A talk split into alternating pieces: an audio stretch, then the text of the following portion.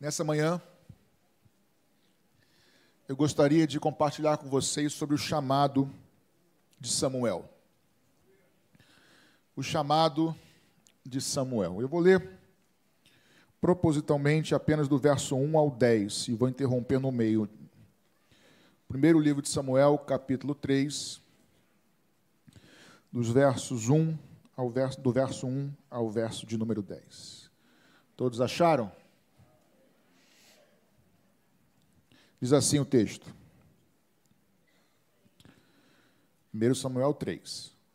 O menino Samuel servia o Senhor diante de Eli. Naqueles dias, a palavra do Senhor era muito rara, as visões não eram frequentes. Certo dia, o sacerdote Eli, cujos olhos já começavam a escurecer-se, a ponto de não poder ver, estava deitado no lugar de costume também Samuel estava deitado no templo do Senhor, onde estava a arca da aliança.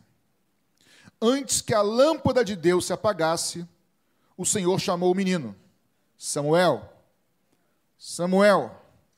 Este respondeu: Eis-me aqui. Então correu para onde estava Eli e disse: Eis-me aqui, pois você me chamou.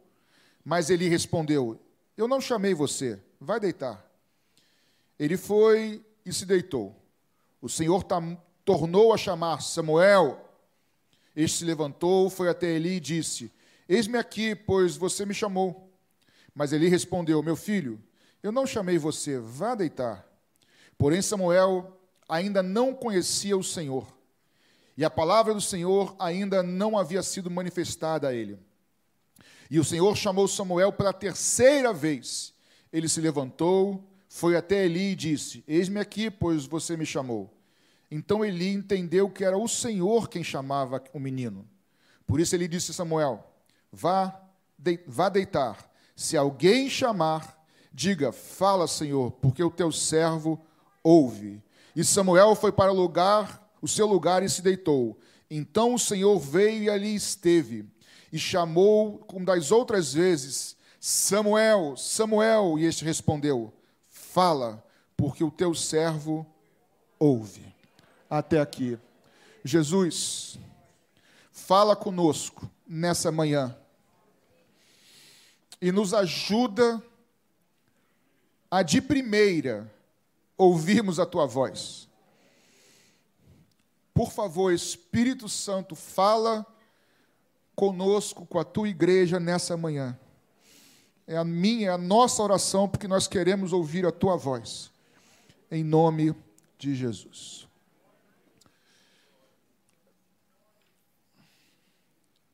O povo de Deus, guiado por Moisés e depois por Josué, conquista a terra de Canaã. Aliás, essa viagem agora nós vamos fazer mais ou menos o caminho que o povo fez saindo do Egito pelo Monte Sinai até Canaã. E aí, quando chegam e conquistam Canaã, as tribos são divididas na terra prometida em Canaã. Mas nesse contexto aqui, Jerusalém, durante um tempo, na verdade, Jerusalém ainda não havia sido conquistada. Então o templo não ficava em Jerusalém. Aqui nesse contexto nós temos o tabernáculo ficando em Siló, tá? Ainda não em Jerusalém, o tabernáculo ficando em Siló, nesse contexto. E até a época dos reis, nós temos o tempo dos juízes. E aqui esse contexto é o final, próximo do final do tempo da era dos juízes que julgavam a nação de Israel. E aqui nós temos o, o sacerdote Eli, com seus filhos Hofni, conhecidíssimos Hofni e Finéias, e o que, que esse texto que nós lemos nos diz, ou algumas afirmações que esse texto nos fala? Antes de começarmos a entender esse texto para nós, quais são algumas verdades, algumas afirmações que o texto nos diz? O texto diz que Samuel servia ao Senhor diante de Eli, diz que a palavra do Senhor era rara nesses dias, diz que Samuel e Eli estavam dormindo, e aí os, é, os estudiosos entendem que eles dormiam. É, como se fosse uma divisória de, de, de, cortina, ao lado do templo, ao lado do santo lugar, não do santo dos santos, mas do santo lugar, tá? Diz que Deus chama, o texto diz, Deus chama Samuel três vezes. E as três vezes Samuel é chamado quando estava dormindo, e ele entende que é Eli o chamando, e ele vai até Eli e ele fala: Samuel, não sou eu, volta a dormir, não te chamei não.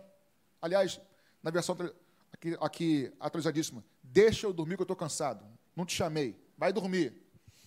E aí, na terceira vez, quando ele volta, Eli se liga. Se liga é ótimo, né? Parece. Eli cai em si e fala: É o Senhor chamando Samuel. Aí ele fala: Samuel, volta para dormir. Só que se te chamarem de novo, você fala: Eis-me aqui, Senhor, porque é o Senhor te chamando. E aí o texto diz que na quarta vez, o Senhor chama Samuel e Samuel diz assim: Senhor, eis-me aqui. Nessa manhã, eu não quero abordar o ministério de Samuel. Ok? Eu não quero falar sobre o conteúdo de como foi o ministério de Samuel. Eu não vou entrar no que Samuel falou depois para Eli e para os seus filhos, o juízo que veio sobre eles. Não quero falar sobre isso. Por isso eu parei no verso 10. Mas eu quero falar sobre o menino Samuel. Eu quero compartilhar com vocês aqui um texto que ficou no meu coração. Eu, pastor Ana Paula e pastor Paulinho fomos a uma reunião de liderança de igrejas, umas semanas atrás, e um, um rapaz compartilhou esse texto numa outra perspectiva, e na hora eu me, eu falei, vou mergulhar nesse texto. Então eu queria, nessa manhã, pensar com vocês sobre o menino Samuel, sobre o chamado de Samuel, o que, que isso tem a ver, ou pode ter a ver conosco, comigo e com você nessa manhã, no ano de 2022. E eu quero destacar pelo menos quatro verdades para mim e para você nessa manhã. Podemos ir juntos?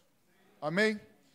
O verso 1 diz que o menino Samuel servia o Senhor diante de Eli. Só a primeira parte A. Que o menino Samuel servia o Senhor diante de Eli. Parece aos que estudam mais profundamente o texto e o, a, a, a história bíblica que Samuel tinha por volta de 12 anos de idade. Então, para começar, adolescentes que estão conversando aí, ó. Essa foi o pastor Paulo Puro, não foi, irmãos? Essa foi, esse foi um discipulado em nome aqui. Irmãos, o texto diz que Samuel servia ao Senhor. E Samuel tinha 12 anos. Então, se alguém te disse, alguém te enganou dizendo que você precisa ficar mais velho para servir a Deus, te enganaram que o Deus dos idosos é o mesmo Deus das crianças. É o mesmo Deus dos jovens e adolescentes. Aliás, eu vejo na Bíblia Deus chamando os jovens e adolescentes o tempo todo. Então, para começar, a galera mais nova aí, ó, Deus chamou Samuel novinho, com 12 anos. E Deus pode te usar hoje. Hashtag fica a dica, tá bom para vocês? Mas o que eu queria porque o texto não é só para adolescentes. O texto é para nós todos, para nós todos. Diz que o menino servia ao Senhor. Só que a realidade de Samuel não era favorável. Samuel servia ao Senhor no tabernáculo, junto com o sacerdote Eli, cujos filhos Rofne e Finéia não valiam nada. Eram sem vergonha, desculpa a palavra aqui, faltou a melhor eram inescrupulosos. 1 Samuel 2,18 vai falar que eles eram filhos de Belial. E os filhos de Belial eram idólatras, eram rebeldes, eram mentirosos, eram imorais. 1 Samuel 2,12 vai dizer que Hofni e Finéias não se importavam de verdade com Deus. Estavam na casa de Deus, mas não se importavam com Deus trabalhavam no serviço de Deus, mas de qualquer maneira viviam a vida de qualquer maneira com as suas práticas pecaminosas e achavam que nunca seriam julgados. Esses eram Hofni e Finéias. Primeira coisa que eu queria destacar para você e para mim, com o texto de Samuel: sirva a Deus, ame a Deus, seja fiel a Deus, independente do seu entorno independente dos outros, independente do que os outros fazem. Se eles fazem, é problema deles, eu vou continuar fiel. Se os outros se corrompem, eu vou orar por eles, vou aconselhar se possível for, mas eu não vou me corromper. Se muitos se vendem nos dias de hoje, eu vou aconselhar, se eu puder, eu vou ajudar, vou orar por eles, mas eu não vou me vender, eu vou servir ao Senhor. Primeiro ponto, nós devemos servir a Deus independente do que está ao nosso entorno. E irmãos, infelizmente, quando se fala, eu tenho que falar muitas coisas, eu até dava na aula na EBD hoje, falando assim, às vezes tem que falar umas coisas desagradáveis de ouvir, mas conhecereis a verdade e a verdade vos libertará. A denúncia faz parte muitas vezes do conserto. Aqui a corrupção não é no mundo, é no templo. Pessoas que fazem parte, aspas, do meio sagrado, e eu não falo de Maranata, nem Maranata Tijuca especificamente, mas da igreja evangélica de forma, de forma geral. Corrupção, prostituição, falta de santidade dentro da casa de Deus, como se nunca fosse prestar conta a Deus. E a palavra do Senhor para mim e para você com a vida de Samuel é: sejamos, amemos sejamos santos, sejamos fiéis, sirvamos ao Senhor, a despeito do que está ao nosso redor, porque os dias são difíceis. Mas cada um dará conta diante de si, ou melhor, conta de si diante de Deus. Deus tem propósitos individuais na sua vida e na minha vida, vamos ver já já sobre isso. E mesmo com todo mundo se prostituindo, Samuel continuava servindo com interesse de coração. E isso é um desafio. Ah, mas todo mundo faz, mas eu não faço. Todo mundo fala, mas eu não falo. Todo mundo age, mas eu não ajo. Por quê? Porque eu sirvo ao Senhor. Eu não sou crente de boca, eu sou discípulo de Jesus Cristo. Eu ando aonde Ele anda, e se eu me desviar, o meu coração é sincero, Ele me traz de volta, porque o cair é do homem, mas o levantar é do Senhor, aleluia não seja moldado pelo que está acontecendo nos nossos dias. Seja você um Samuel. E eu vou desenvolver isso.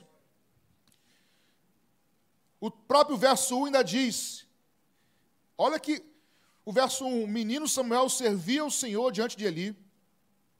E olha essa frase na parte B do versículo 1. Naqueles dias, a palavra do Senhor era rara. A palavra do Senhor era rara. Eles viviam um tempo, Israel estava vivendo, a época dos juízes era meio que uma, né, uma, um ciclo. Época dos juízes era o povo era fiel a Deus, e Deus guardava o povo contra os inimigos. Aí o povo se afastava de Deus. Aí Deus levantava profeta para falar que o caminho estava errado, se o povo se arrependesse, prevalecia contra os inimigos. Se o povo não se arrependesse, como era o caso da época dos juízes, e aí Deus entregava a nação de Israel na mão contra os inimigos que prevaleciam na guerra, venciam os israelitas, aí o povo se arrependia, Deus levantava um juiz e libertava o povo. Aí o povo era fiel a Deus. Passava alguns anos, o povo se esquecia de novo de Deus. Aí Deus levantava o profeta, o povo não se arrependia, Deus entregava de novo nas mãos do outro inimigo. Aí eles morriam, sofriam, tal. Senhor nos ajuda. Deus levantava outro juiz e assim por diante. Esse momento aqui é um momento de crise espiritual, onde os valores espirituais estavam distorcidos e fracos dentro da casa de Deus e fora. Isso não é muito difícil de você entender que nos nossos dias essa crise espiritual também alcança grande parte das igrejas evangélicas. Porque aqui eu falo de povo de Deus, Israel, e eu trago para hoje a igreja. Por que a palavra era rara naqueles dias? Por causa da crise espiritual. As pessoas não davam valor à palavra de Deus. Rófine e Finéias mantinham o ritual, mantinham as práticas religiosas do templo, mas de vida divina não tinha nada. Prega, canta no louvor, ajuda os pobres, faz um monte de coisa, mas de vida de Deus em si não tem nada. São as teologias de hoje, irmãos. Teologia da prosperidade, missão integral, teologia da hipergraça, todas essas são distorções do verdadeiro evangelho de Jesus Cristo. E nessa hora não há nenhum amém, sabe por quê? Porque se você. Eu falei os três juntos de propósito. Porque às vezes você condena um, mas cai no outro. E você condena um, mas cai no outro, mas os três são distorções. Ó, Hofni e Finéias. Teologia da prosperidade é uma distorção capitalista do Evangelho. Teologia da missão integral é uma distorção socialista do Evangelho. E os dois estão errados.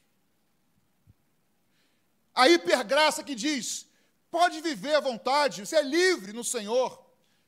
Se você pecar, Deus perdoa, Deus é bom, a graça é maravilhosa. E a pessoa vive igual a Hofni e Finéias. Afinal de contas, Deus é bom, Deus é bom, mas Deus também é justo.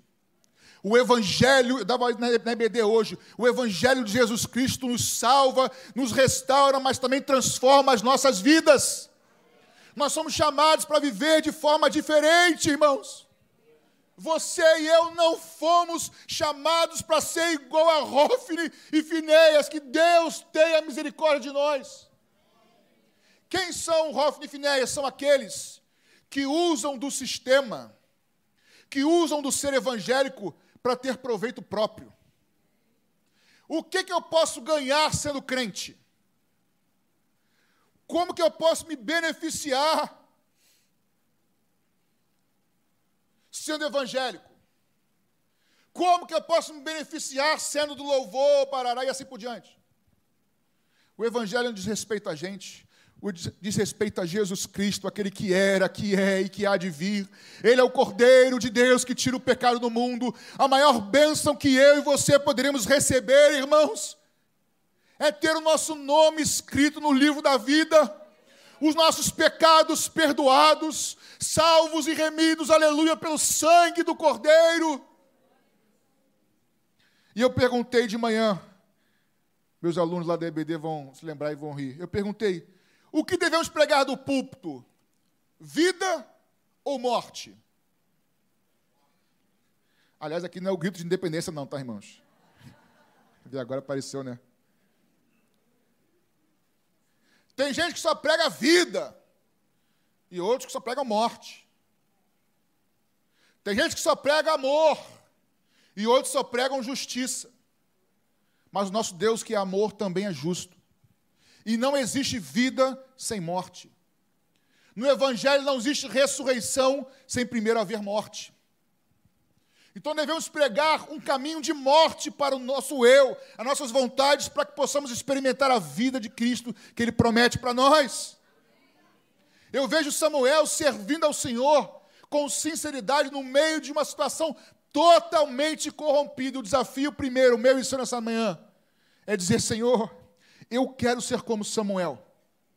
Não importa se o meu irmão é minha irmã, não importa no sentido que se eles pecarem, se desviarem, eu vou orar, vou ajudar, mas não vai determinar o que eu faço ou não faço com o Senhor. Eu vou servir ao Senhor independente das minhas circunstâncias. Amém, queridos? Segunda coisa, verso de número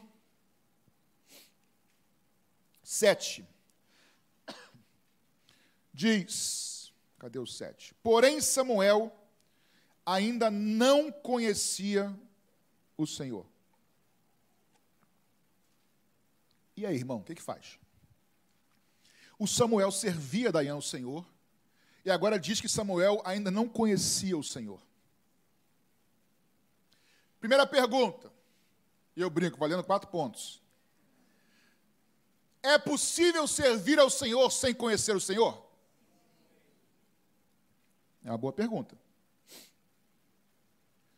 O texto diz no versículo 1 que ele servia o Senhor, aqui no, no 7 que ele não conhecia o Senhor. É possível fazer um monte de coisa na igreja, no templo, e não conhecer o Senhor. Embora o texto eu entenda que está falando de uma outra coisa, eu vou, eu vou explicar já, já já. Mas eu aproveitei para falar sobre isso. Cuidado para que a gente não fique fazendo um monte de coisa para Deus e esqueça o mais importante que é conhecer a Deus. Mas o que eu vejo aqui no texto é o seguinte: o Samuel, aí eu mudo a pergunta, ele conhecia os mandamentos de Deus? Sim. ele conhecia as ordenanças, ele conhecia o que tinha que fazer no templo junto com Eli, sabia. Mas repara que as três vezes que Deus fala com ele, ele vai em direção de quem? De Eli. Porque tudo que ele recebia de Deus era por meio de Eli. Isso é errado? Não. Eli era autoridade sobre ele. É errado você vir à igreja e ser ministrado pela palavra do pastor Patrick, pastor Paulo, Claudete, Ana, Paulinho. Não.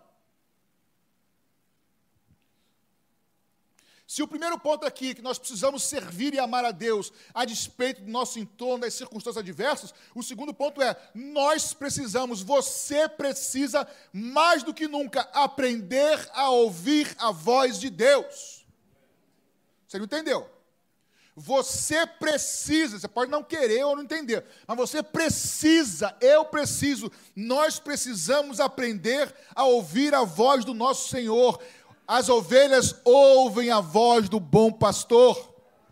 E aqui não estou mistificando, porque Deus fala de diversas maneiras. Mas o Evangelho, irmãos, é a relação de ovelhas com o bom pastor de um rebanho que ouve a voz do seu pastor. Irmão, não sei se você quer nisso, mas Deus continua falando nos dias de hoje. Deus fala com o seu povo.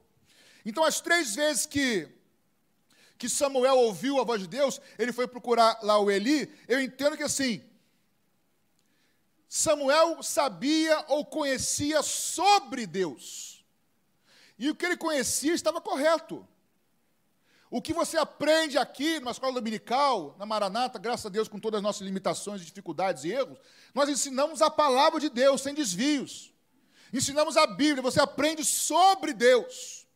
Mas chegou a hora aqui para Samuel que ele não tinha mais, ele não precisava mais, ou não só, conhecer sobre Deus. Aqui ele iria conhecer diretamente o próprio Senhor. Sabe o que eu entendo aqui, irmãos?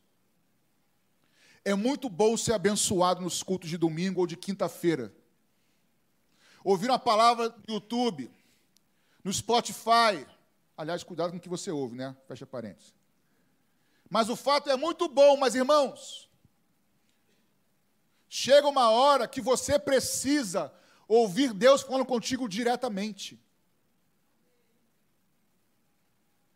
O culto coletivo é bíblico, é uma bênção e fundamental, mas o culto no secreto também é bíblico e fundamental.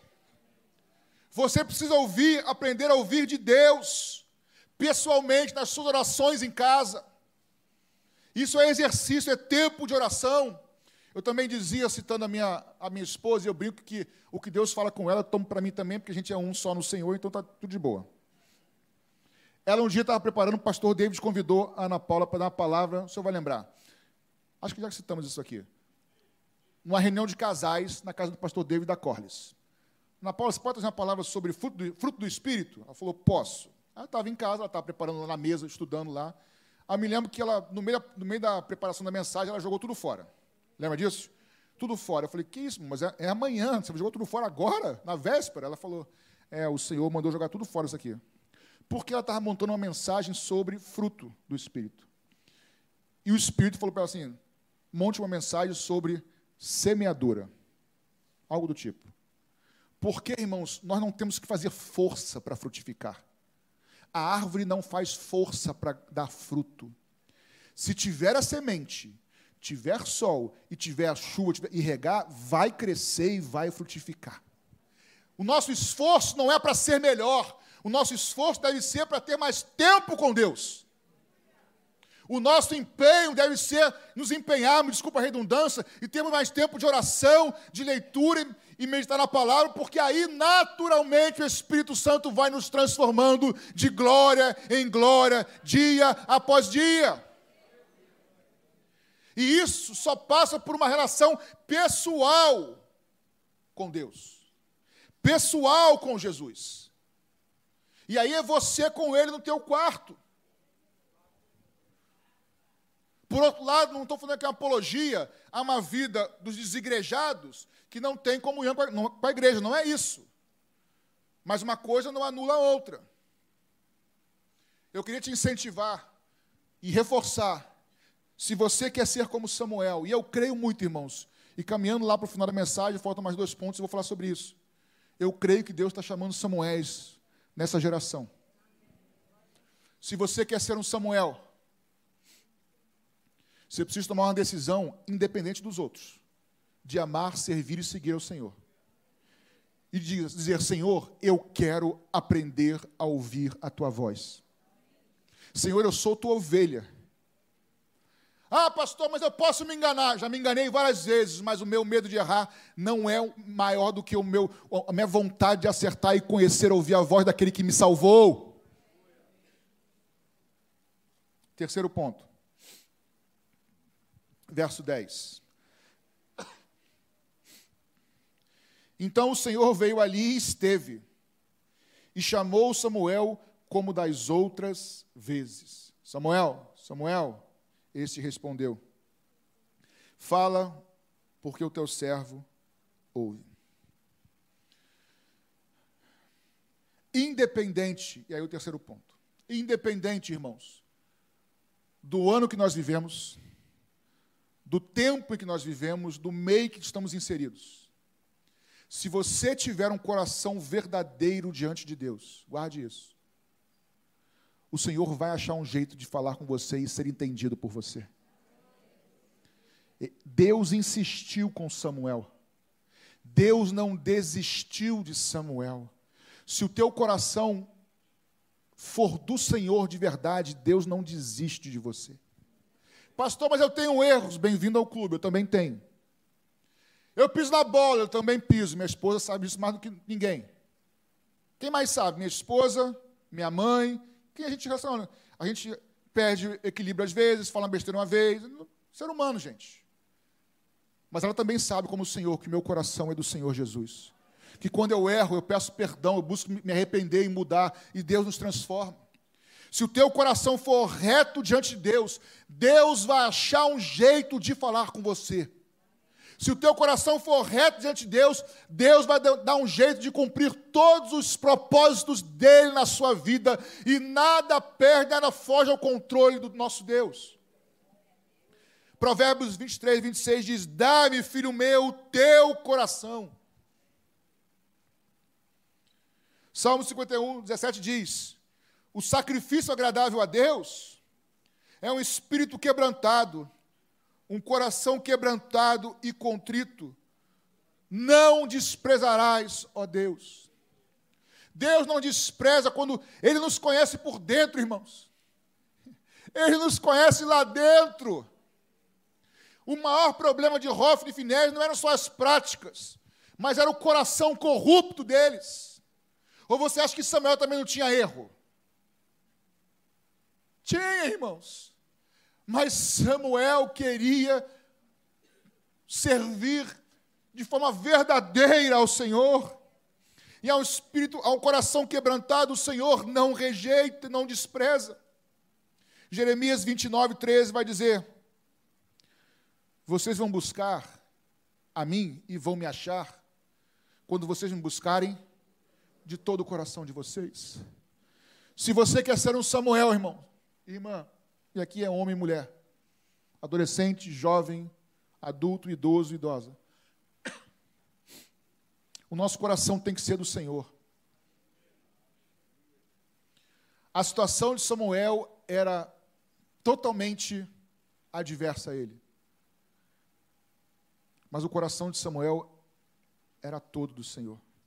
Eu te pergunto, eu ouvindo aquele pastor pregando conosco, compartilhando um texto desse aqui, ele disse assim: para a gente. Eu gostaria de estar vivendo um outro tempo na história da igreja. Contando do que Deus já fez no passado, né? Eu gostaria de viver um outro período da história. Aí eu te pergunto, na verdade, acho que eu perguntei, não, eu só conjecturei na hora, não falei, falei não. Será que Samuel também não pode ter pensado nisso? Ah, Senhor, eu queria viver numa época em que a tua casa fosse a tua Shekinah, a tua glória enchesse o templo. Eu conheço as histórias do passado, Samuel. Eu estou aqui conjecturando como fosse Samuel. Mas não. Samuel vivia num modo totalmente adverso. Nós estávamos, irmãos, nós temos todo o primeiro sábado do mês, para quem não sabe, todo o primeiro sábado do mês, nós temos a nossa consagração de liderança, mais aberta para toda a igreja. E quem estava na última, na penúltima, principalmente vai lembrar que Deus nos dirigiu para que os ministérios da igreja trabalhassem mais próximos um dos outros, um do outro. Vou repetir. Nós cremos, que estava lá lembra, que Deus nos direcionou e nos guiou para que no nosso meio os ministérios comecem a trabalhar mais próximos um do outro. E eu vejo aqui, irmãos, vocês, aí eu não falo de idade somente não, tá? Mas pode ser também. Mas os mais velhos ou os mais caminhados com Deus, pode não ser por idade, os mais experientes, ouçam isso. Eu não participo de nenhum ministério, pastor, mas você pode ser usado por Deus para ensinar um mais novo, um menos experiente a ouvir a voz de Deus. Se você tem mais caminhada e sabe ouvir a voz de Deus, ensine os mais novos. Se você é mais forte, sustente os mais fracos. E repito, não é idade necessariamente. Você pode ser mais novo e ter mais caminhada com o Senhor. Precisamos estar mais juntos, porque eu creio demais que Deus quer fazer algo, irmãos, no nosso meio.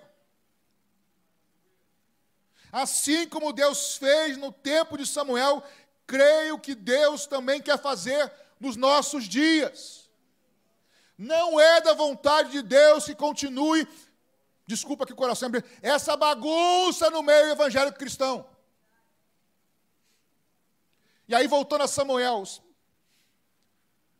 o pastor disse: Eu queria viver numa outra época, e que acontecia isso, acontecia aquilo. É que eu estou falando, quem tem mais de 30 anos da igreja está lembrando de outras épocas aí, não está? como a igreja era assim, assado, pá, e Deus fazia, pá. Aí eu me perguntei enquanto ele falava, mas será que Samuel também não teve o mesmo sentimento? Eu não sei afirmar, mas é possível. Pô, Senhor, esses caras estão aqui profanando, envergonhando o teu nome. Uma bagunça no templo. Só que, irmãos, a gente não escolhe quando nascer. Você nasceu nesse tempo. Eu peço que você ouça com ouvidos espirituais. Você nasceu nesse tempo. Não estou falando vocês. Estou falando no singular de propósito. Você nasceu nesse tempo com um propósito divino específico. E aí, o quarto ponto é, verso 3. Aí eu volto para o começo, porque tem uma frase aqui, irmãos, que quando eu li, eu e Ana Paula, minha esposa, lemos, é uma frase que é, ela passa assim, ó mas não pode passar.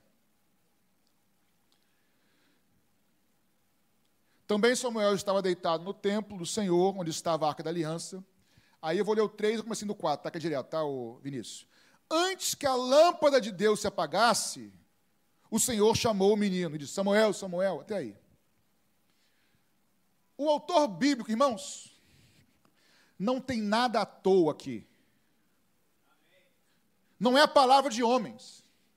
É palavra de Deus, inspirada pelo Espírito de Deus. Palavra que nos salva, palavra que nos transforma. E não foi à toa que o autor colocou. Antes da lâmpada de Deus, que ela se apagasse, Deus chamou Samuel.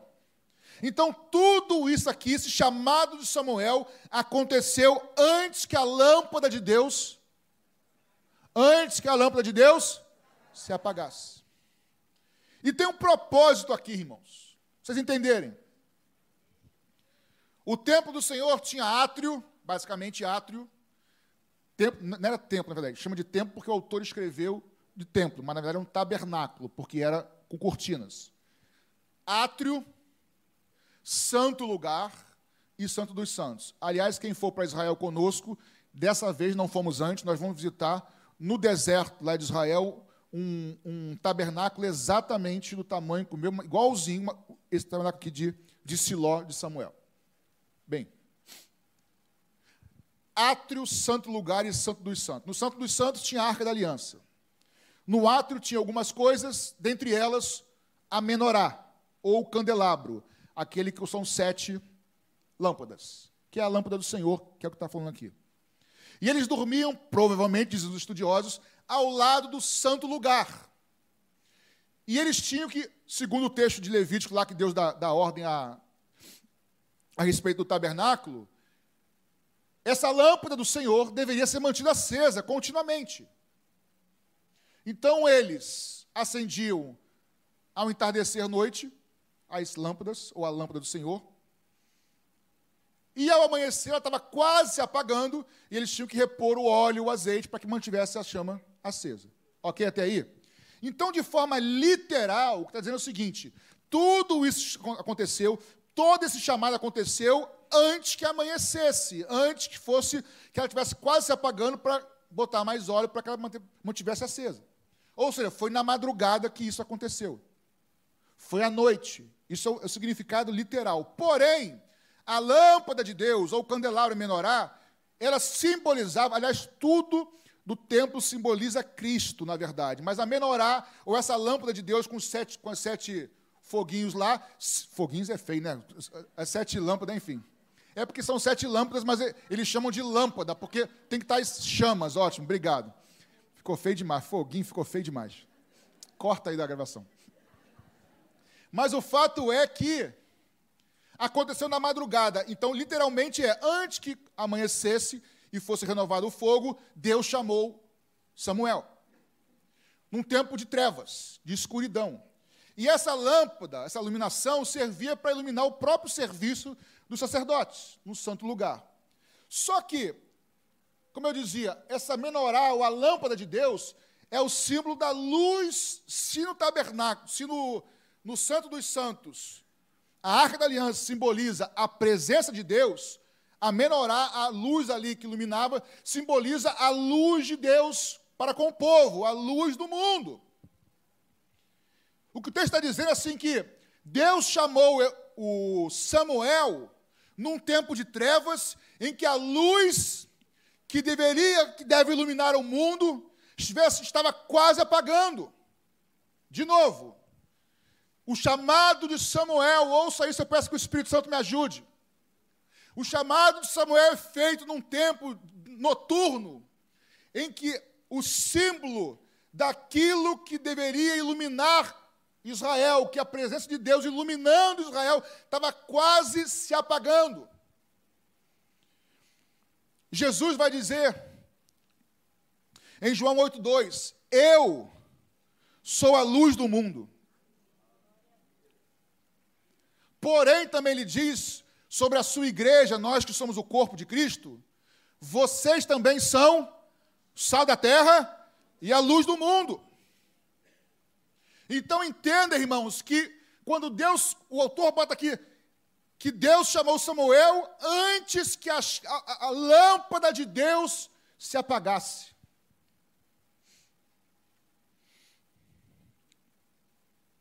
João capítulo, é, é, Apocalipse capítulo 1, não precisa abrir.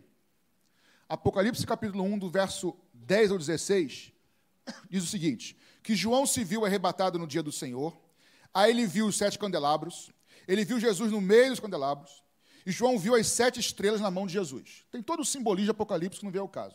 Mas olha o que Apocalipse 1,20, esse pode botar se quiser, 1,20, Jesus fala: Quanto ao mistério das sete estrelas que você viu, na minha mão direita, e quanto aos sete candelabros de ouro, as sete estrelas são os sete anjos da igreja, e os sete candelabros são as sete igrejas. Então, o candelabro é a luz do mundo, que é Jesus. Mas o candelabro também é a igreja. No caso, eram sete igrejas, sete candelabros. Candelabro também é a igreja, porque a igreja é o corpo de Cristo.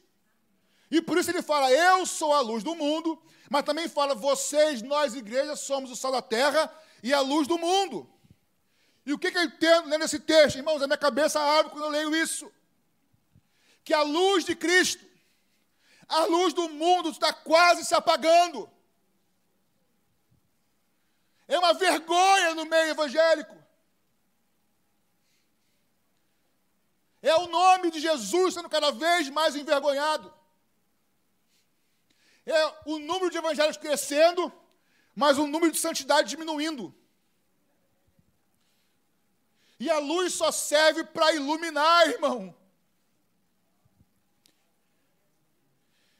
Por isso ele diz: antes que a luz, aí vou parafrasear, né, lâmpada de Deus, antes que a lâmpada de Deus, que hoje é a igreja, se apague, Deus está chamando os Samuéis desse tempo. E não é o seu irmão do lado, é você. Não é o pastor Paulo, sou eu. E aí ele tem que dizer, não é o Patrick, sou eu. Cada um tem que dizer, porque Deus fala individualmente. Deus está chamando os Samuéis dessa geração. Pastor Paulinho tem que dizer, é comigo. Ana Paula, comigo. E você comigo. Porque Deus está falando, você vai ser igual a Rófine e Finéias. Ah, pastor, eu queria que a igreja fosse igual a 40 anos até na EBI. Não vai voltar o tempo, mas Deus tem chamado nessa geração todos aqueles que, que disserem: Eu quero ser igual a Samuel, eu quero andar com o Senhor a despeito de tudo o contrário. Eu quero que meu coração seja totalmente do Senhor. Sabe por quê, irmãos? Vou falar algo que eu não falo há muito tempo. Mas tem que, tem que voltar a falar. Quem tem, quem tem mais de 20, 30, 40 anos de igreja vai saber o que eu estou falando. O Senhor fez promessas à igreja dele no Brasil. Há 20, há 30, 40 anos atrás, teu pai conhece. A igreja está se perdendo.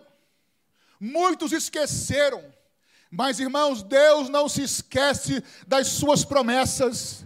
Deus sempre terá um Samuel em cada geração. Deus sempre terá um crente fiel até o fim. Deus sempre terá uma irmã de oração que ninguém vê, mas de dia e de noite ela serve ao Senhor. Deus está chamando adolescentes, ouçam. Deus chama você na tua idade, com 10, com 11, com 12, com 15 anos. Não é para amanhã. Deus sempre terá os seus Samuéis. E eu ouço muito a expressão há anos. A geração de Samuel. Só que a geração de Samuel é a mesma geração de Hofni e Finéias. Só um pouquinho mais velho só. Não espere que o outro seja, seja você. Não espere que o outro seja uma bênção, seja você uma bênção. Não espere que o outro se levante, se levante você e seja diferente. Não espere que outro interceda, seja você o intercessor. Não espere que outro fale, fale você. Deixa, abre a tua boca e deixa Deus te usar.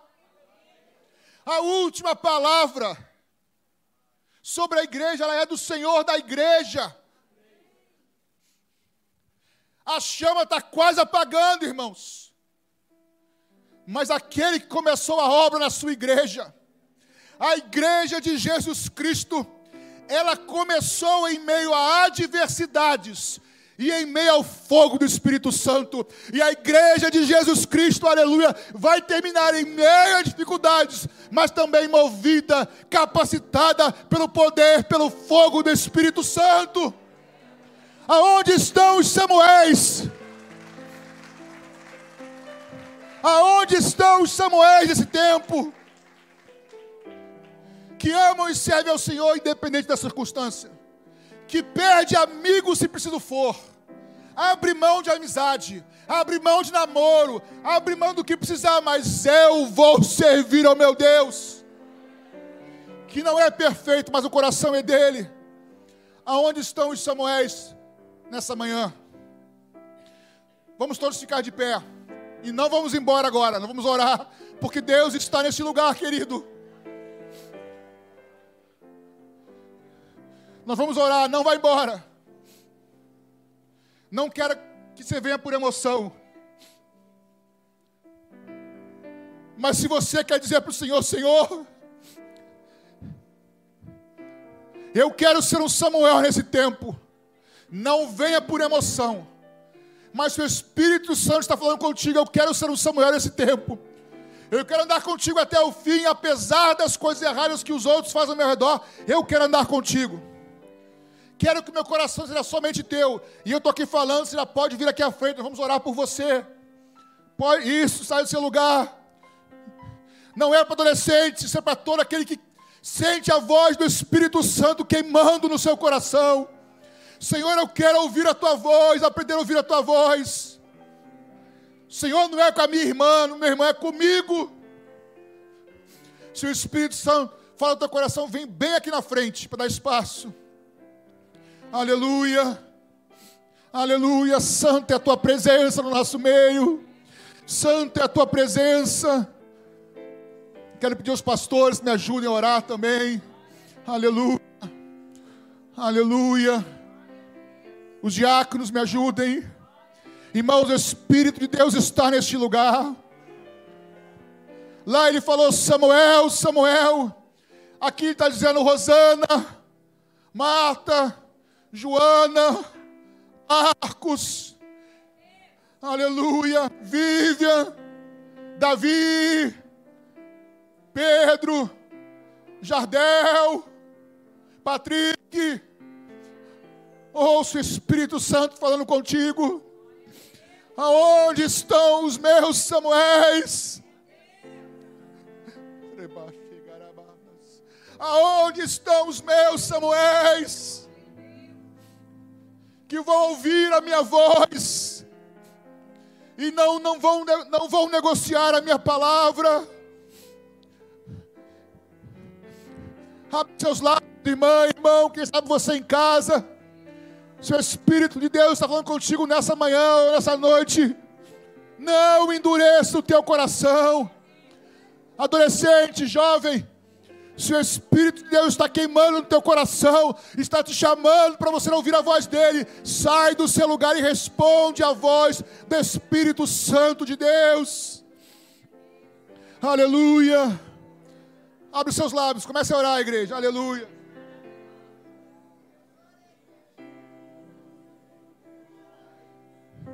Enquanto nós cantamos baixinho aqui, você não vai cantar. Eles vão cantar aqui. Você vai orar ao Senhor. Abre os seus lábios. Rasgue o seu coração. O Espírito de Deus está nesse lugar. Nossos irmãos cantam, ministram. E vocês oram. Abre os seus lábios. O Espírito de Deus se move nessa manhã, nesse lugar. Eu vou repetir, adolescentes e jovens. Se o Espírito Santo queima no teu coração, falando é contigo, sai do seu lugar, dá um passo de fé. Espírito Santo, essa obra é tua. Aleluia, essa obra é tua. Essa obra é tua, Jesus. Essa obra é tua, Espírito de Deus. Essa obra é tua, Senhor. Aleluia.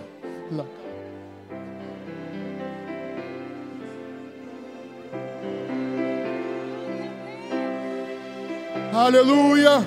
Santo é a tua presença. Vem à frente. Deus foi contigo, vem à frente. Vem à frente. Aleluia, Espírito Santo. Essa obra começou no fogo do Espírito Santo. E a igreja que vai subir, a igreja que vai subir, vai subir cheia do Espírito Santo, no meio de trevas, no meio de prostituição, no meio de trevas abundantes. A igreja cheia da glória de Deus. Aleluia. Levanta sua voz, irmão. Levanta sua voz nesse momento. Que a igreja levante o clamor ao Senhor. O Espírito de Deus está neste lugar. Abre os seus lábios, o louvor também. Ora ao Senhor nesse momento. Abre os seus lábios. Clame ao Senhor Jesus. Nós te exaltamos. Nós te bendizemos. Deus de Samuel. É o Deus da igreja. É o nosso Deus. Oh Jesus. Não permita que a tua chama se, chama se apague. Quem sabe a tua chama está quase se apagando na minha irmã. Quem sabe, Jesus, a tua chama está quase se apagando no meu irmão.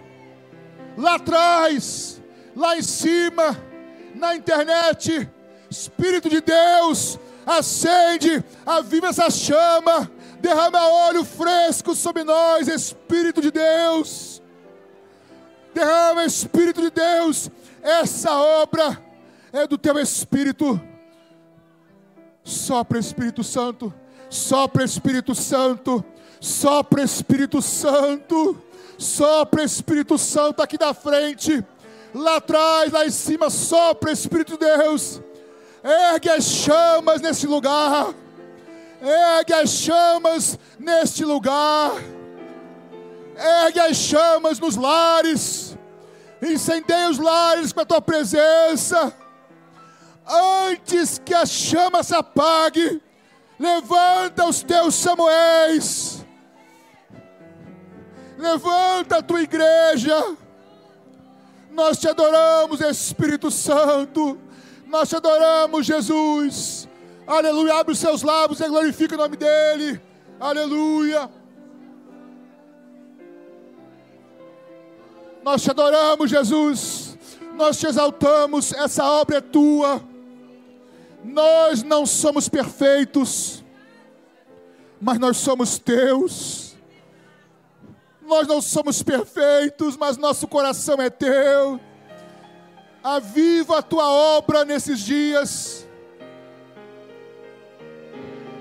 Ajuda os mais idosos a não olharem mais para trás com saudosismo.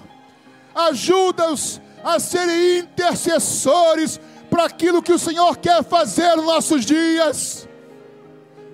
Senhor, ajuda-nos a não sermos saudosistas, mas ajuda-nos a ouvirmos a tua voz e intercedemos dizendo: Jesus, faz a tua vontade.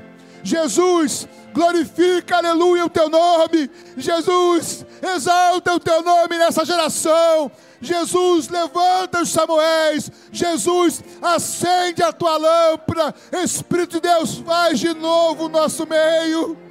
Oh Deus, a ti a honra, a glória e todo louvor. Aleluia, aleluia, aleluia.